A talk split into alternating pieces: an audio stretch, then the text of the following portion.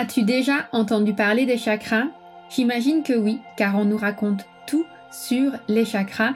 Il y a de nombreux clichés. Heureusement, dans cet extrait Métafocus, je profite d'une discussion enrichissante avec Corinne Vallès pour revenir sur le rôle précieux des chakras. Tu seras surpris d'apprendre que cet outil n'est pas réservé uniquement à une petite communauté d'experts. N'importe qui peut exploiter la puissance des chakras. Je te souhaite une très belle écoute de ce 21e épisode Métafocus.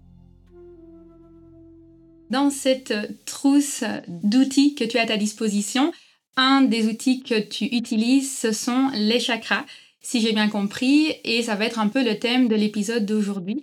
Donc, est-ce que tu peux nous en parler un petit peu plus de comment est-ce que les chakras sont rentrés dans tes activités, dans ton quotidien, et comment est-ce que tu les utilises de manière générale? Tout à fait.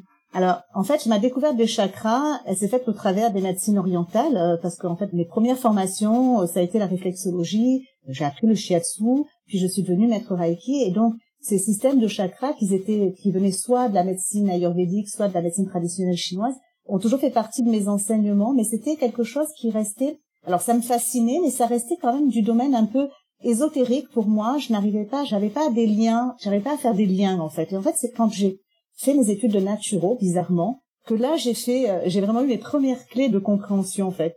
C'est là que j'ai compris qu'on n'était pas simplement qu'un corps physique et que tout ce qui ne s'exprime pas, d'accord, et ben en fait ça s'imprimait dans le corps. Et donc c'est ça qui a été vraiment précieux, c'est ça qui m'a permis de vraiment faire les ponts entre cette médecine énergétique et euh, cette médecine plus euh, plus factuelle qu'est la naturopathie en fait. Hein. C'est super intéressant quand tu mentionnes justement le fait euh, d'avoir parfois un peu cette peur que les chakras soient quelque chose d'ésotérique ou de très euh, chamanique. Ça peut parfois repousser certaines personnes. Il y en a d'autres que ça les attire.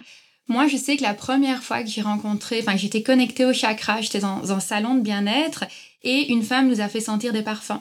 Et elle nous a demandé de dire un peu les parfums qu'on aimait le plus, ceux qu'on n'aimait pas, ceux qui nous répulsaient.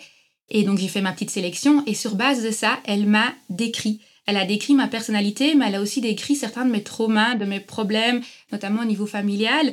Et j'ai été mais émerveillée. Je me suis dit mais comment c'est possible qu'une personne puisse euh, me déchiffrer comme ça? Et c'est parce que chaque odeur était liée à des chakras. Et alors elle m'a expliqué le rôle des chakras. Et donc je n'y ai pas du tout vu quelque chose d'ésotérique. Je, ne connaissais même rien du tout à l'époque euh, de tout ce qui était ésotérique. J'ai simplement vu une clé de lecture. Pour moi, c'était vraiment une clé comme n'importe quel langage, n'importe quelle langue.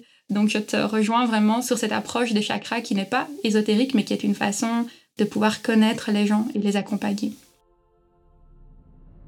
Cet extrait n'était en fait qu'un échantillon d'une magnifique longue discussion que j'ai eue avec Corinne Valaise. Si tu as envie d'en savoir plus sur les chakras, je t'invite à aller réécouter cette interview remarquable que tu trouveras sur aromacantisme.com slash 2.7.